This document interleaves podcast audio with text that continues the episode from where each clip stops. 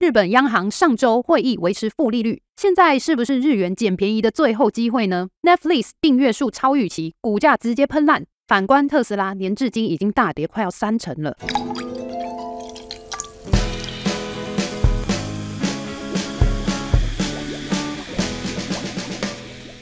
各位投资韭菜，你们好，欢迎收听周三居酒屋，我是 Cindy。这周的节目啊，会从上周的日本央行利率决议开始。虽然继续维持着负利率哦，不过其实也透露出四月要开始加息的消息。对日元最近的走势又会有怎么样的影响呢？再来是上周讨论度最高的两只个股，特斯拉还有 Netflix。节目开始之前，还是要提醒各位注意交易的风险。我们的节目只提供一般建议，并没有考量到您的财务规划。在交易之前，请务必充分了解您所涉及的风险。那我们就开始今天的节目吧。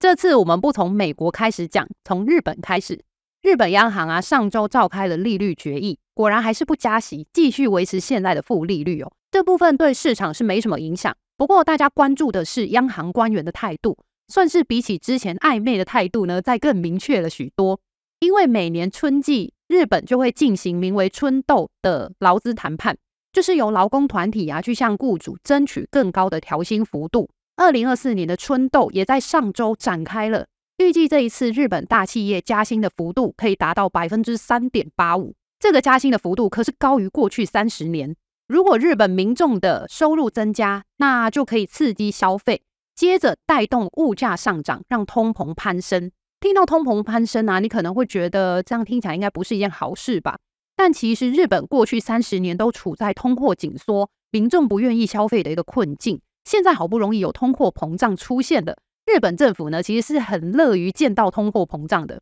日本最新的通膨率已经来到百分之二点六，高于央行目标的百分之二喽。不过日本政府比较保守的个性，再加上年初的石川大地震重创当地的经济，让央行选择看到更明确的通膨数据才要启动加息。就是在等三月份的这个薪资谈判结果出来以后，确定通膨真的维持稳定向上的这个趋势哦，也就是最快要等到四月的时候才会开始加息。不过日本央行啊，四月加息算是本来就符合市场的期待了，所以日元呢在会议之后其实没有太大的反应，而且今年以来啊，日元在美元升值的影响之下呢，其实从一月初到现在是一路走贬的。这一次日本央行的态度其实跟之前也差不多，恐怕短期内呢还没有办法去改变日元最近走贬的趋势。不过一旦春斗的薪资谈判结束之后啊，劳工可以争取到不错的调薪的话，那可能就很难再看到便宜的日元喽。所以，如果今年还打算要去日本玩，然后手上的日元还没换够的小韭菜们，就可以赶快把握最近日元还在走贬的时候，赶快换起来。不想错过今年日元的看涨行情，那就赶快点击周三居酒屋专属的开户链接，享受 ACY 证券开户赠金的优惠。回到熟悉的美股，上周比较重要的经济数据呢，就是美国第四季的 GDP 年增率比预期高出许多，代表美国经济真的很强。又让三月份美联储就开始降息的几率降到剩下四成。不过我可能会有小韭菜们有疑惑，就是明明最近啊，听到很多大企业不断在裁员，像谷歌、亚马逊最近都是一直在裁员的。可是从 GDP 不断超预期看起来呢，明明美国的经济就蛮强的啊，好像就业数据跟经济成长是有点对不上的感觉。我觉得呢，是因为裁员的公司大多集中在金融业还有科技业，但其实服务业还是很缺人的。像是美国最大的零售商沃尔玛就还调涨了他们分店经理的薪水，所以虽然一直听到裁员的消息，但劳动力市场其实还是维持在比疫情之前还要强劲的水准哦。而且 GDP 的组成项目啊是消费、投资还有政府支出嘛，这一些数据呢最近其实都表现得很不错，所以美国经济强劲是毋庸置疑的，也更有利于去支撑今年美股的走势。上周开始就有更多的美股重要企业去公布他们的财报了。同样在半导体板块的个股却表现两样情啊！半导体设备厂艾斯摩尔满手订单，财报之后大涨百分之十，但是老牌的晶片公司英特尔却大跌百分之十，主要是受到他们 AI 相关的资料中心业务的营收持续衰退的影响，所以可以明显感受到市场资金还是在炒作 AI 相关的题材。相较之下呢，在前几年炒得沸沸扬扬的电动车啊，还有绿能相关的投资，现在就不太受到市场的青睐了。那我们下一段的节目呢，就是要来聊聊美股的电动车龙头特斯拉。特斯拉在上周可以说是占尽财经新闻的版面。它今年以来已经先跌了一波，结果财报之后居然还能继续跌，到底这一份财报是有多糟糕啊？先来看看去年第四季的表现哦。首先是大家最关注的毛利率，就是每卖出一台车到底可以赚到多少比率的钱哦。这个比率呢，当然是越高越好。但是特斯拉这一次的毛利率呢，却比起上一季又继续下降，而且还是连续五个季度都在下降哦。可以想见，是去年不断降价所造成的一个结果。特斯拉平均一台车的成本在去年第四季大幅下降，虽然这个成本下降听起来是个好消息，不过公司也表明说已经快要达到成本的极限了，就是很难再往下去降它的成本。所以呢，除非特斯拉可以提高售价，不然毛利率要提升的这个空间也是有限的。再来是公司对未来的展望，大致上是失望多于希望的。首先呢，过去啊，特斯拉都会公布他们今年预期的交付数，给投资人一些希望。结果今年居然没有公布，诶，不只是没有画大饼哦，还直接表示说今年的销售预期会下降。当然，这部分也不能全怪特斯拉，因为现在整个经济大环境就是对车市不利。即使最乐观的情况啊，在今年三月就开始降息一码的话，但现在的利率呢是百分之五以上的这个超高利率哦，所以就算降息一码，利率还是很高啊。而且买车你很难不用到贷款吧？在利率很高的情况之下呢，也很难期待。大家会对电动车有很高的需求。我们上周在分析台积电财报的时候啊，就有讲到说，现在各种用途的晶片的库存情况其实是大不相同的。过去两年需求惨淡的消费性电子还有智能手机库存已经消化的差不多了，即将迎来复苏。反而是原本呢，在去年啊、前年都比较乐观的工业用还有车用晶片，现在的库存反而是比较高的哦。所以从半导体的库存呢，也可以再次确认车市的需求是比较疲弱的，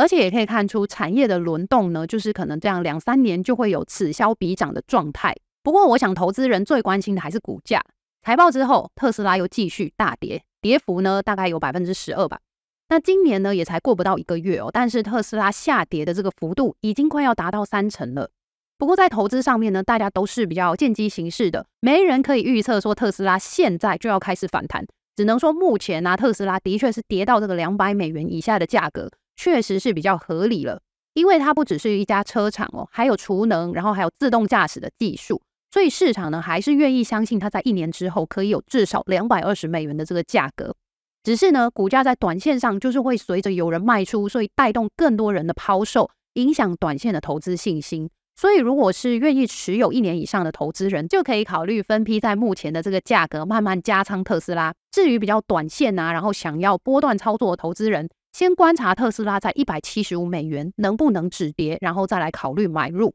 特斯拉身为散户最爱的股票，风险还是挺大的。不只是现在啊，处在整个车市的逆风，还有执行长马斯克也是一个不定期炸弹哦，因为他常常一句话就可以撼动整个市场的情绪。像是在开财报的前一周啊，他就威胁董事会，如果不让马斯克在董事会的投票权超过四分之一的话，他就要把特斯拉的 AI 还有机器人的业务拆分出去。就算这只是马斯克拿来谈判的筹码，不过对于投资人来说，就是会觉得这一家公司的风险很大，充满了很多不确定性嘛。而且如果说特斯拉没有了 AI 还有机器人的业务的话，就只是一家普通的电动车公司，我想就不值得两百多美元的估值了。所以要买特斯拉之前呢，还是要先问问自己，真的可以承受特斯拉股价大幅波动的风险？还有马斯克这个人呢，可能一句话就改变公司的经营方针。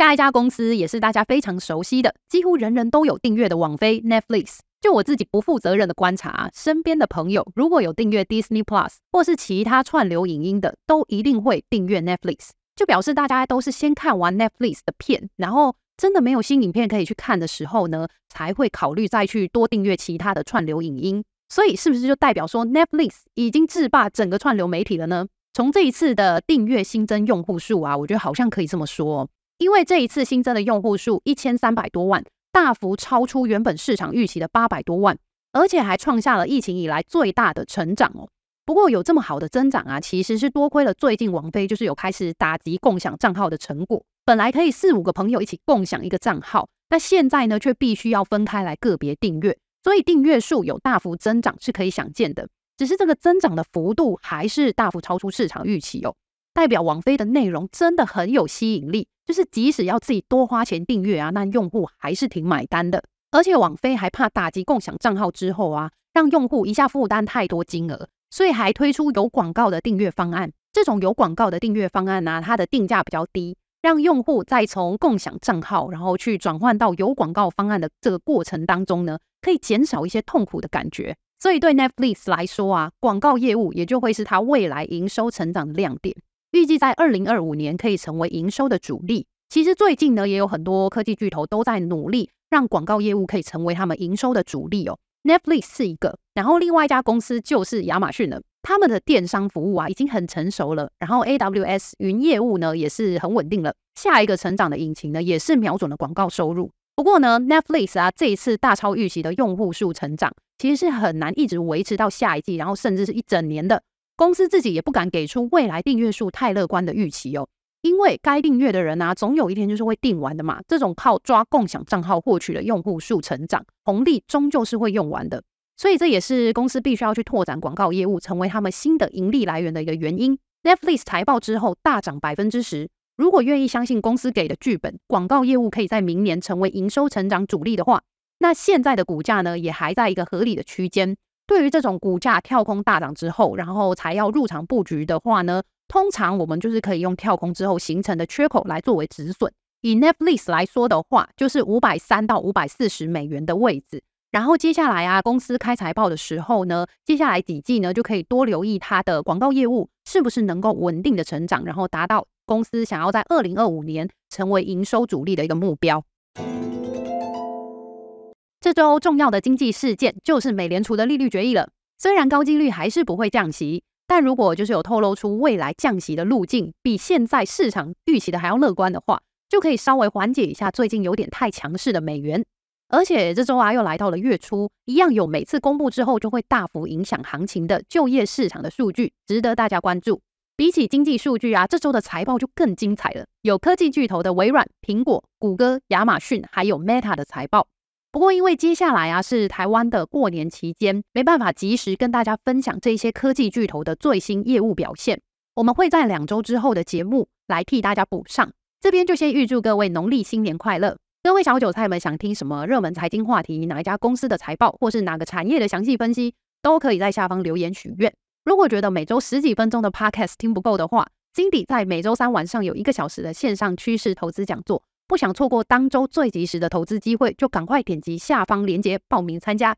喜欢我们的节目，就赶快分享给身边关注投资的亲朋好友。每周带你掌握最新财经时事和投资机会。周三居酒屋，我们下次见了，拜拜。